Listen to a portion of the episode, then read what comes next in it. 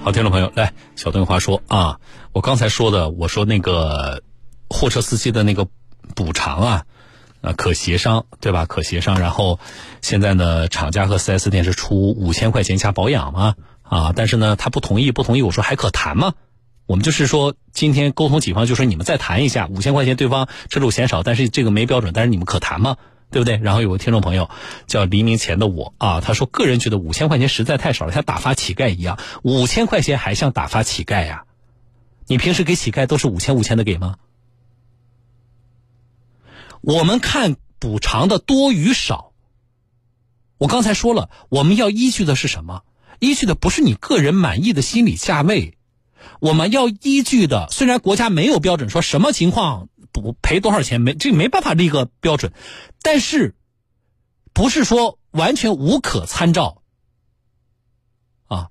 我不知道开一个小型的冷藏车，这个出去拉活一天能赚多少钱？五次维修啊，每次就算两天吧，耽误两天就算十天，一天我们的净利能达到五百这么多吗？我侧面了解了一下，应该是达不到的。那就是说，我现在补五千块钱，已经在已经超过了你的实际的误工的相关损失的情况下，还有我刚才说的小东说的象征性的补偿，所以不是无可参照的，听众朋友，啊，不是无可参照的，这个心理很要命的，就是五千块钱跟打发打发乞丐一样，听众朋友，这个心理一定是要不得的。但是很遗憾的是。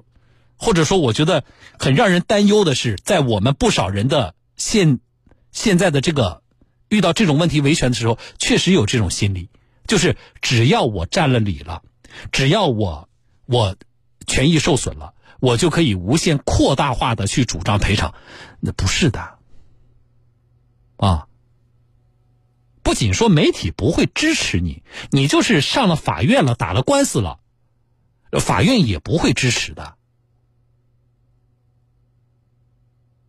严格来说，如果我们真这个事儿真的是上了法庭了，法官会跟你要什么？来，你证明一下你一天赚了多少钱？你要给我拿证据的。你是有银行流水，你是有什么人家的这个，比如说货主的转账啊，还是什么？他是要拿这个衡量的。就是因为在媒体介入阶段，才有所谓协商的这个空间，才不是说我们一板一眼的，我一天二百，那你就要补我一天二百。所以，如果说我们的心里，我们不顾这些啊，我不管我实际赚多少钱，我损失多少钱，反正我就觉得十万是我的心理价位，没给到就是打发乞丐，啊，这个心理要不得的，啊，这不是个别人有，听众朋友啊，从我日常接触到大家维权过程当中，这不是个别有啊，所以要注意。嗯，然后这位听众朋友陈峰说了，说至少要五千太少了，至少要一到两万，依据呢？啊，依据呢？然后新车修五次，这是什么意思啊？新车修五次贬值，算谁的？好，贬值的事情咱们专题说过，对吧？我今天就在这里，我不展开啊，不展开。车辆的维修，听众朋友，车辆的维修。如果不是核心的发动机等啊相关的这个部件的损坏的话，那么实际上，严格按照我们刚才不管我谈的是汽车三包合同法也好，还是这个呃消法也好，我告诉你现状啊，我我没办法，我没办法帮你疏导你的你心里对这件事情的看法或者是不爽，那我现在只能告诉大家现状啊。除了核心部件的损坏有对应的退换车等相关的条款或零部件的延保之外，是没有所谓补偿一说的。别说你换一个什么后桥罩啊，你就是换了发动机了，只有延保，没有说我换了免费给你换了发动机维修了，然后我还得补你两万块钱。你经历过这样的事情吗？所以实事求是一点，啊，不是说哎呀，反正不是我自己的事情，别人的事情，反正我怎么评论都行，啊，也不用负责任。我就觉得五千块钱不行，我就觉得应该是十万，我支持十万，啊，你这这个不负责任，啊，你自己碰到这个事情，你有能耐跟人家要到十万块钱吗？然后折旧是不算在里边的，听众朋友，啊，首先大部分的维修并不涉及到。啊，车辆贬值，我一个十二万的车，哎呀，我换个后桥盖不行了，我车辆贬值了，你这开什么玩笑？所以，包括我们家用轿车，大部分的维修呢是不会啊，除非和我换了发动机了，这个另讲啊，不是核心零部件的。呃，前两天那个听众朋友后灯不亮，保险丝坏了，这个听众也有这种情况，他有一次去维修啊，五次嘛，其中有一次是后灯不亮的，那保险丝坏了，你这个级别的维修不涉及到你这个贬值的问题的。啊，你别太敏感，把自己的车太当回事儿，啊，除了核心零部件的维修，那么小东，那我就碰到了核心零部件的维修，对不起，这个没办法主张，不是说在媒体没办法主张，打官司也没办法主张。别说你这个，呃，只是维修，我们处理的几起这个案例，最后上了法庭了，啊，车撞的啊，车损这个已经超过了车价的百分之五十，法院也没有支持贬损费。所以这个现状大家要知道，啊，嗯，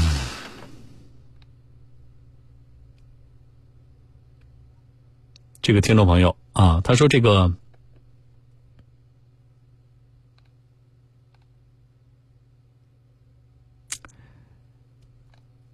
哎，好，仍然有听众朋友。你觉得不能接受啊？我把我说的，我希望告诉大家的，告诉大家，啊，如果你就觉得小东，我觉得这个我就接受不了，没关系啊，您有这个权利，我也希望，啊，如果你遇到这种事情，那么你在维权的时候，你说小东，我就多要了，多要下来两千块钱啊，那我觉得你有自己的办法，只要在合理合法的这个情况下，你有自己的，你说我有谈判的技巧或者维权的方式，我能多要下两千块钱，那也挺好的事儿，我也愿意看到你多要点钱回来。啊，但是过度维权我们不支持。啊，这个我们再表明一下态度。另外就是现行的法律法规怎么规定的，我觉得你要知道。啊，好了，来我来说下一个事儿啊。这个听众朋友，这个听众朋友问的问题呢，就是因为上周我们关注了保险和货车的事情，所以好多货车司机提了问题啊。他问，这是王志鹏啊。好，是这样的，你的爸爸交通事故，因为你爸爸的从业资格证过期了，保险公司拒赔，那么肯定。可以肯定一点是什么呢？你爸爸的那个保险合同是在九月十九号之前签的，啊，大家注意了，我先说变化是什么。九月十九号之后的变化是这样的，就是买保险的时候，啊，保险公司不再强行的索要你的从业资格证资格证，在保险理赔的时候，你是否有从业资格证，以及你的从业资格证是否。啊，逾期未检就是过期了，不作为保险公司是否进行赔付的依据。也就是说，你没有证，或者是你的证过期了，保险公司也可以赔。啊，为什么呢？因为实际上，对于你的自从业资格证的申领管理，这个不是保险公司的事运管部门的事情，对不对？所以九月十九号之后啊，证过期了没有证的，保险公司也可以赔。但是这里有一个。非常重要的前提，你注意了，我说的九月十九号是指一个是九月十九号的费改的新规实施，第二个，你买的保险一定是九月十九号之后签的合同，不是这个很重要，听懂吗？不是说小东，我我是九月十九号之前买的保险，我是去年买的保险，但是呢，新规实施之后啊，我就按照新规执行，不是的。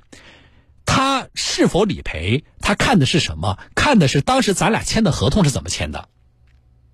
哪怕是这种情况啊，我保险生效是在九月十九号之后，但是呢，我八月份、九月初我就买了保险的，一样不行，明白吗？所以他的这种情况一定是他是九月十九号之前买的保险，所以保险公司拒赔。啊，这个作为我们那些就是开货车的听众朋友啊，啊。呃，包括有一些营运性质的，我们的驾驶员，这个你要知道，啊，所以是以你合同的签署日期，而不是新政执行的日期来判断。你的合同，保险是九月十九号之后签的合同，不管你什么时候买，啊，不管你什么时候买，你的生效日期是九月十九号之后不行。我看签合同的日期啊，只要九月十九号之后签的合同可以的，啊，这是一个呃很重要的变化啊。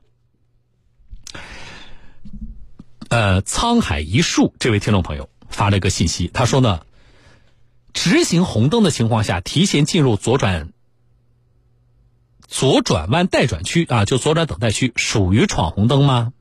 啊，这个一定有听众朋友笑小东这么基础的问题啊，呃，不属于啊，直行啊，这属于直行红灯的情况下啊，我差点被你绕进去了，这还用问吗？直行红灯的情况下进入左转弯等待区，当然属于闯红灯了，啊，属于闯红灯，啊，没关系，你不要怕别人笑话。你说我这个太基础了，问会不会被别人笑话？我不笑话你，你可以来问。但问题是，但问题是，你问完我这个简单的问题之后，请你去做一遍科目一的那个模拟试题来。就是这么简单的问题，你都没搞明白，那么我就有理由认为。你还有很多类似的简单的交通规则你是不知道的，因为这个太基础了，对吧？